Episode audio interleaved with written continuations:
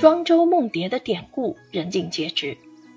这是庄子在真实、虚幻以及生死物化之间提出的一个哲学命题，却成了诗化哲学的精义。如果先抛开庄子浪漫的文学表达和深邃的哲学思想，通俗的去看，他就是用自己的一个梦，把人生理想与现实之间的道理讲明白了。庄子作品这样的叙事与表达是一以贯之的，从人间之道到天地大道。构筑了他的经典世界。什么样的作品才能称得上文学的哲学、哲学的文学呢？庄子的作品就是。诚然，庄子能够与老子并称，是他继承并发展了老子《道德经》中“人法地，地法天，天法道，道法自然”的思想精髓，而成为道家学派的主要代表人物。究竟在中华历史文化的长河中？庄子对后世的影响有多大呢？陶渊明、李白、杜甫、苏东坡等一大批显赫人物都受其影响至深。那么，在专业学者的眼里，庄子又有一个怎样的理想世界呢？作为主要从事中国古代文化与文学研究的学者，王景林与徐涛引领读者走进庄子的心路历程，去解读庄子的哲学思想。无疑是有独特优势的。二人都出版过研究庄子的著作，新晋联手推出的《逍遥人间》，走进庄子的世界，以庄子这个人开篇，追踪溯源，用唯一的挚友，志意醉在逍遥游，道的迷失，生死与梦觉，修得路漫漫。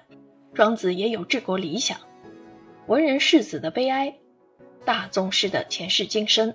渺孤叶之山的坍塌等十四章来讲读《庄子》和《庄子》这本书，以及庄子独与天地精神往来的人格魅力。通读下来，仿佛一个放浪形骸、率性而为的庄子从密林深处向我们走来。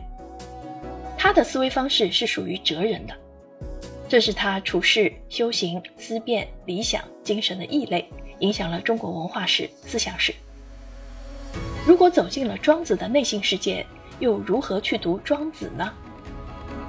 庄子最擅长的是正话反说，反话正说，所以读庄子一定要有高超的阅读技巧，要善于从他的话中读出话外音来。尤其是庄子认为逍遥自在的精神自由，不是功名利禄可以相比较的。确实如此，一个人如果看不透，放不下。摆脱不了名与利的束缚，那想活得通透，根本无从谈起。正如作者在本书的第五章“志意醉在逍遥游”中所述，庄子认为事物的秉性、人的天赋、视野与格局各不相同，由此而造成了人智慧的大小、寿命的长短、成就的不同。由于自身的限制，小知不可能追及大知，小年也不可追及大年。大小之间是不可以也不需要攀比的。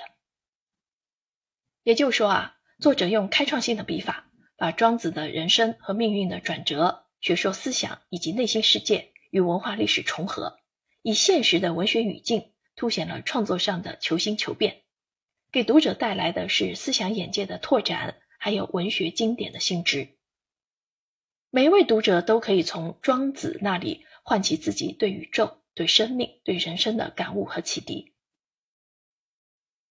特别值得肯定的是，作者没有将庄子神圣化，而是给我们呈现了一个立体化的庄子，把他置身于从人间之道到天地大道的思想中，引经据典，娓娓道来，引领读者去领略庄子的智慧，不断激发和增进人们的认知与审美，既满足了阅读体验，又丰富了精神滋养。从中也透出了作者的价值向度、人文素养和精神品格。天地与我并生，万物与我为一。主张返璞归真的庄子，好比天上的星光，闪耀苍穹。倘若我们用哲学与文学的双重视角去解读《逍遥人间》，走进庄子的世界，本书可以称得上根植中华优秀传统文化，以当代生活视角。讲好历史文化故事的一部佳作。